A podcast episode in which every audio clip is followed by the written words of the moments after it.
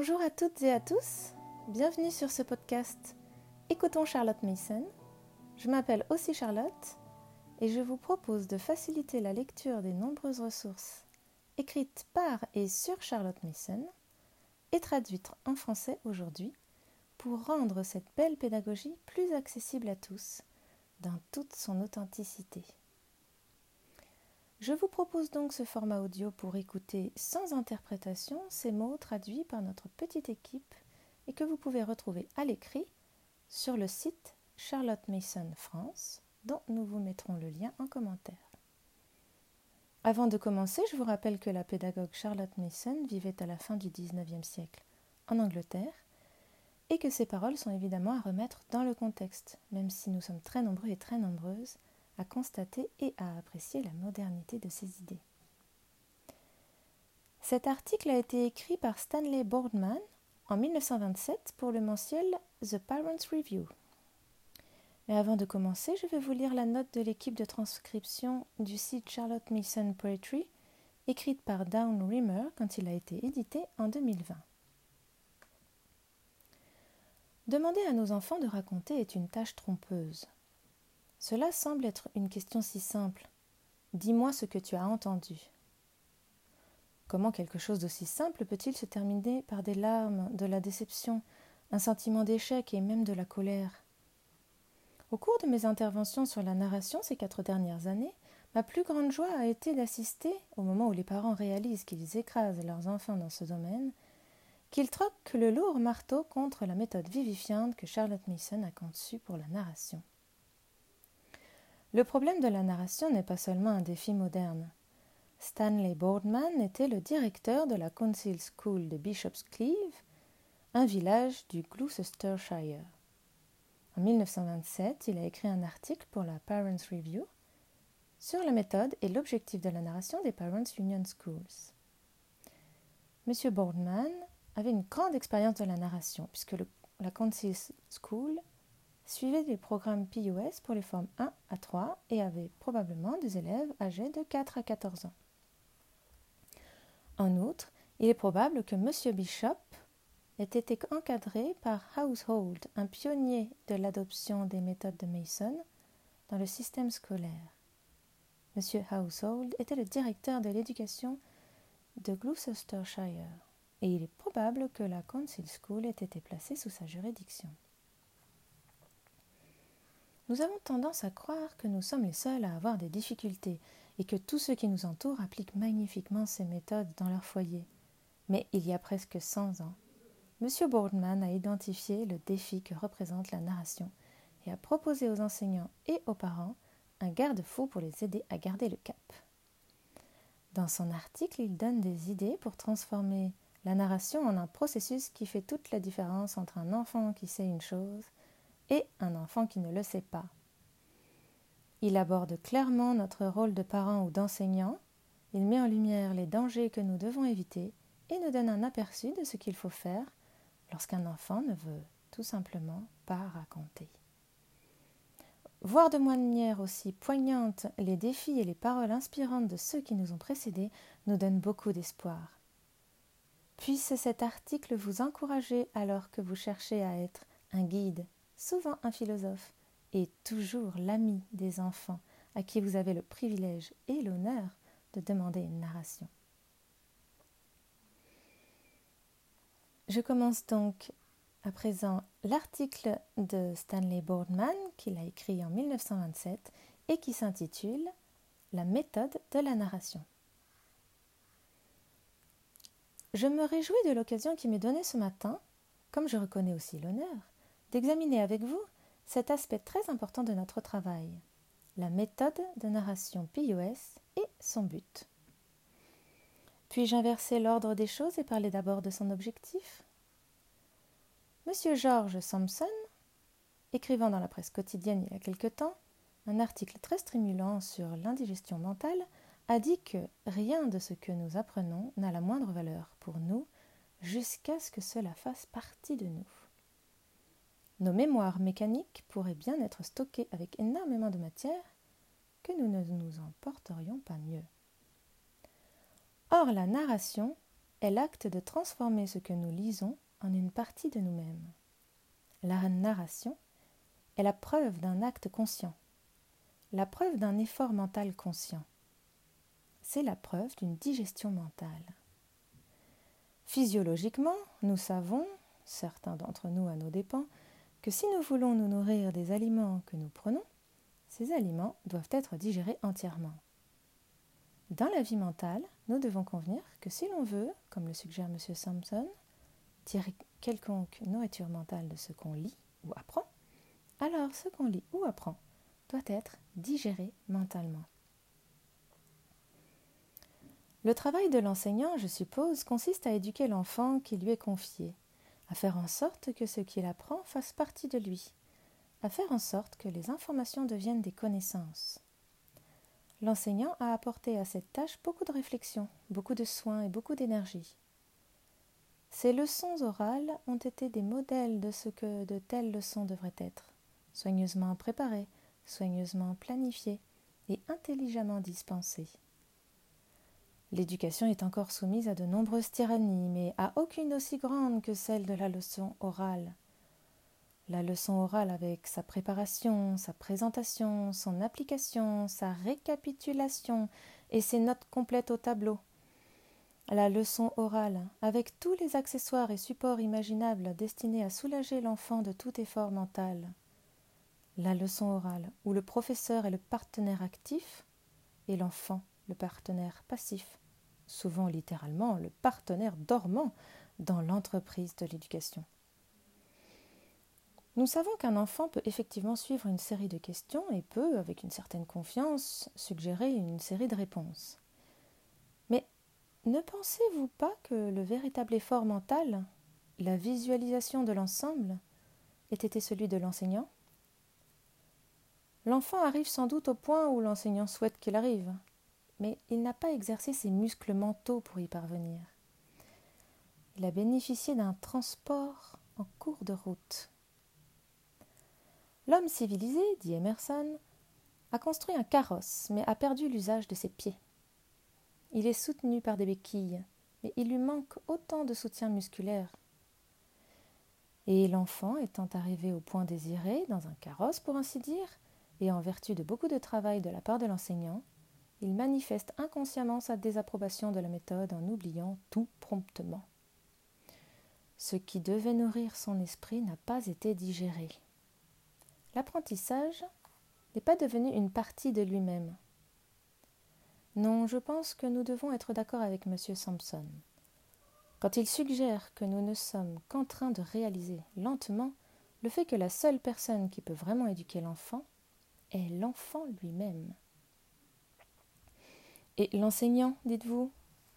L'enseignant, dans sa juste relation avec l'enfant, est un guide, un philosophe et, je l'espère, un ami, et non une source d'informations de seconde main qui doivent être injectées dans l'esprit de l'enfant bon gré mal gré.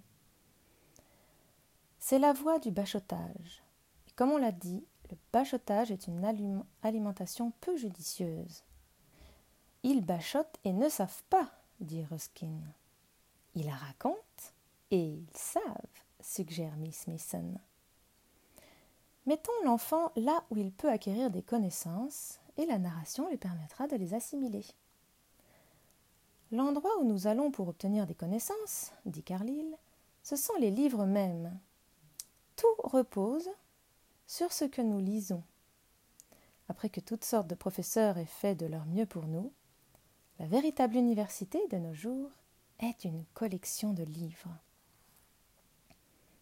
Tel est donc le but de la narration, un but que nous ferions bien de garder constamment à l'esprit. Il ne faut pas s'y tromper, il ne s'agit pas d'un instrument de l'enseignant destiné à savoir si l'enfant a accompli une tâche donnée. Il ne s'agit pas d'un acte de, mémoire verbale. C'est un processus qui fait toute la différence entre un enfant qui sait une chose et un autre qui ne la sait pas. La narration est, en effet, comme la foi, la substance des choses espérées, l'évidence des choses non vues. Elle est la méthode par laquelle l'enfant assimile ce qu'il lit. Voilà brièvement pour le but de la narration. Puis-je aborder aussi brièvement l'application pratique du principe? Je ne pense pas pouvoir proposer de règles de narration. Je ne le ferais pas si je le pouvais. Je peux seulement vous faire part de quelques réflexions qui me sont venues à l'esprit de temps en temps. Tout d'abord, je suis arrivée à la conclusion que la narration, ou devrais-je dire la narration réussie, implique une question plus large. Cette question dont on parle un peu librement de nos jours comme de la liberté de l'enfant. Edmund Holmes nous dit que tout adulte qui exige de l'enfant une foi aveugle et une obéissance littérale, et qui, après s'être assuré de cela, lui dit dans les moindres détails ce qu'il doit faire, dire, penser ou faire semblant de penser, sentir ou faire semblant de sentir, dévitalise toute sa personnalité.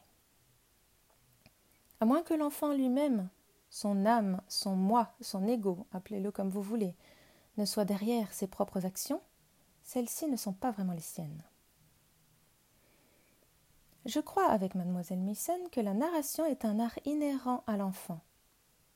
Je suis sûre qu'un enfant aime raconter parce qu'il sent qu'il y a là, au moins, quelque chose qui lui appartient parce qu'il sent que c'est lui qui est derrière tout cela.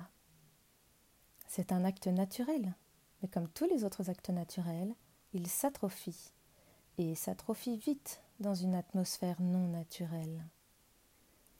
Je crois que si l'enseignant domine l'enfant, la narration en souffrira. L'enfant aussi.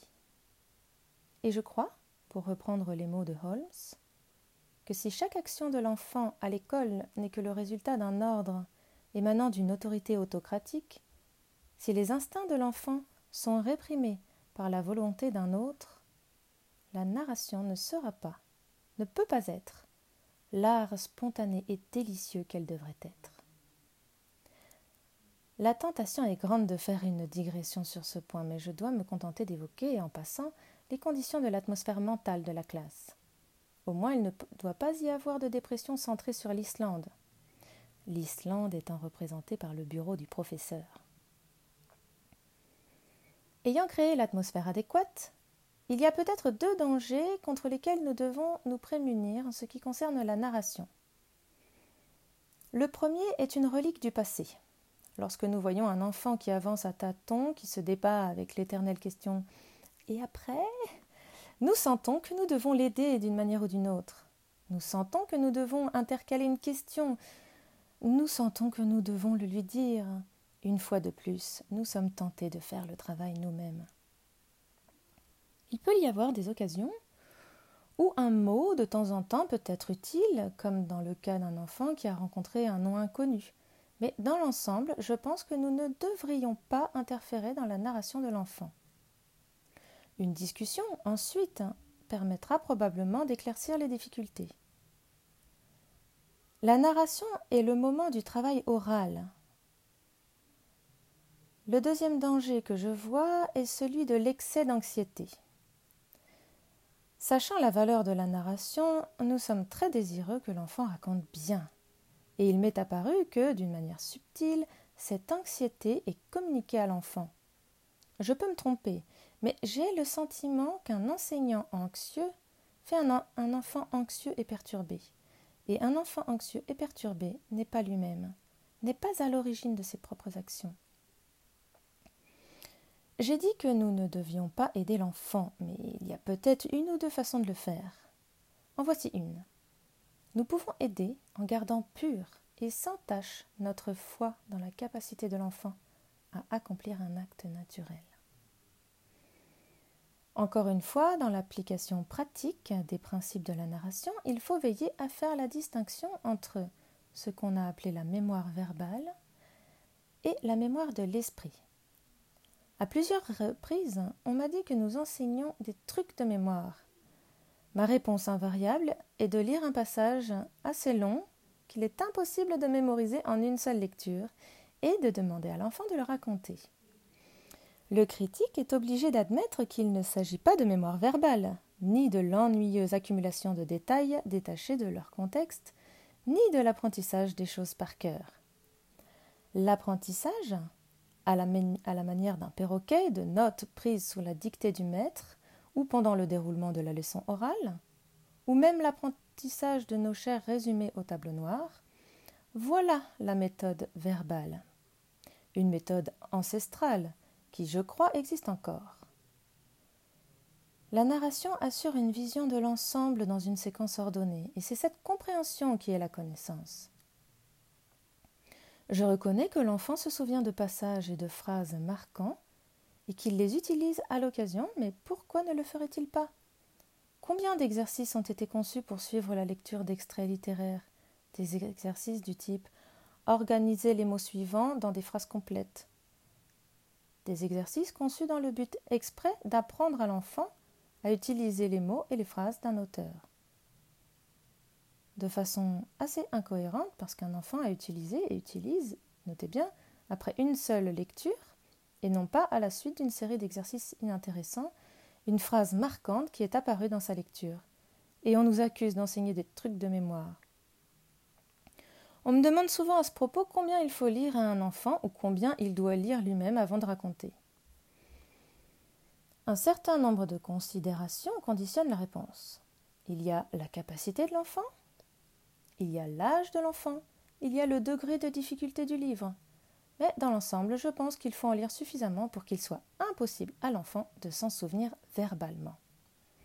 En outre, je pense que la partie lue devrait, dans la mesure du possible, constituer une entité en soi, c'est-à-dire contenir un fait central former une ou plusieurs images mentales de longueur variable selon le type de livre.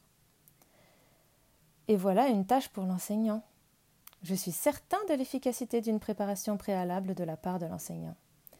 Il est si facile de prendre un livre, de tourner à la page voulue et de lire sans savoir ce qui va suivre, ou jusqu'où va avant de demander une narration. Non, je suis sûre qu'une préparation minutieuse est un facteur aussi important dans le succès de la narration que dans n'importe quel autre domaine de notre travail. Je soupçonne également que si l'enseignant apprécie l'imagerie et le langage du livre, cela a un effet subtil sur la narration qui en découle. La vertu est sortie de lui. Je ne sais pas si j'ai raison ou non, mais je pense que le plaisir évident de l'enseignant dans la lecture contribue à un sentiment similaire chez l'enfant et à une facilité de, narration conséquente. Je suis certain cependant qu'un enfant n'appréciera pas une lecture parce qu'on lui dit qu'il le devrait. De plus, et c'est là une autre façon dont je crois qu'un enseignant peut aider, je pense que la qualité de la lecture de l'enseignant a son effet. Une lecture pas monotone d'une part, et certainement pas trop soulignée d'autre part, mais une lecture clairement articulée, qui permet à la puissance des mots eux-mêmes d'atteindre l'enfant.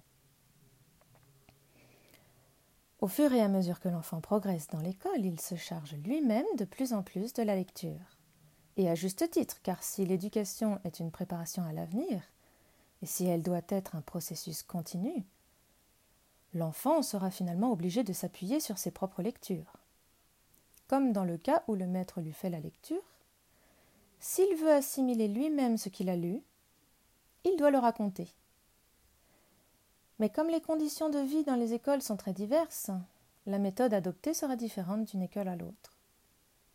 Mais qu'il s'agisse de la narration à un chef de groupe ou à un camarade spécial dans un coin, qu'il s'agisse de la narration au maître ou à la classe, ou qu'il s'agisse de la narration écrite ou de la narration silencieuse, il faut la pratiquer et je ne doute pas que chaque maître élaborera sa ou ses propres méthodes et qu'elle s'appliquera à ses conditions particulières. Il y a cependant une méthode qui, à mon avis, pourrait avantageusement être pratiquée un peu plus avec des élèves plus âgés. Je veux parler de la narration silencieuse. La narration orale sera toujours présente et il est bon d'entendre les enfants s'exprimer avec aisance et sans gêne. Mais plus tard dans la vie, l'enfant sera laissé à sa propre lecture. Et de par la nature des choses, il n'aura pas toujours l'occasion, ni même l'envie, de raconter oralement. Par conséquent, s'il a été entraîné à l'occasion à la narration silencieuse, cela lui sera très bénéfique. La grande difficulté, bien sûr, est de s'assurer que l'enfant révise sa lecture de manière réfléchie, avec soin et dans un but précis. En effet, on me demande parfois comment faites-vous pour vous assurer que vos enfants racontent lorsqu'ils sont en groupe, par exemple? Ou que faites-vous avec un enfant qui ne travaille pas? Là encore, c'est la tâche de l'enseignant. Là encore, l'enseignant doit être un guide, souvent un philosophe et toujours un ami. Tout enseignant connaît l'enfant qui, pour des raisons connues ou inconnues, à ce que Jacobs, je crois que c'est lui, appelle une répugnance générale au travail. Je pense que sous une direction sage et sympathique, la grande majorité des enfants travailleront honnêtement. Je crois que les enfants ont un grand potentiel pour le bien et c'est la tâche de l'enseignant d'utiliser ce potentiel. Si l'on fait preuve d'un bon esprit, et l'enseignement exige un bon esprit, l'enfant éprouve de la joie. Qui n'en éprouve pas à acquérir des connaissances Bien sûr, nous devons être sûrs que l'enfant travaille au mieux de ses capacités, mais je crois que la patience et le tact réussiront là où la crainte ne réussira pas. Nous ne pouvons pas permettre de fuir les difficultés, nous ne serions pas fidèles à notre devoir si nous le faisions. Et aucun enseignant expérimenté n'est trompé longtemps. Si un, enfant ne raconte pas, il vaut la peine d'essayer d'en découvrir la raison. Un médecin ayant diagnostiqué un membre cassé ne traite pas pour autant le patient pour la scarlatine. Ayant trouvé la raison pour laquelle l'enfant ne raconte pas, nous pouvons appliquer un remède approprié. La tâche de l'enseignant est difficile dans ce domaine. Un visiteur quittant l'école il y a quelque temps disait C'est très bien, les enfants semblent travailler. Ils prennent leur livre, ils racontent, et ayant fini, ils prennent un autre livre et répètent le processus. Mais vous, que faites-vous? Telle est la question. Que fait l'enseignant? Pour assurer un effort honnête, pour assurer une bonne narration et donc l'assimilation de ce qui est lu, il faut une activité incessante mais tout à fait discrète de la part de l'enseignant. Cela fait appel, comme le dit Holmes, au tact, à la patience, à l'imagination et à l'ingéniosité, à la sympathie et à l'intelligence. Il est beaucoup plus facile de forcer les enfants à être des récepteurs passifs de certaines bribes d'informations prédigérées il est beaucoup plus difficile de permettre à l'enfant d'être actif en la, matière et de l'amener à faire de son mieux. Cela demande une grande foi et une grande confiance. Plus le cas est difficile, la foi et la confiance sont grandes. Et le cas le plus difficile est toujours celui de Johnny Intel dans notre propre classe. Voilà, J'espère que cet article vous aura inspiré. Je vous laisse donc à vos propres réflexions et vous retrouve plus tard pour de nouveau écouter Charlotte Mason.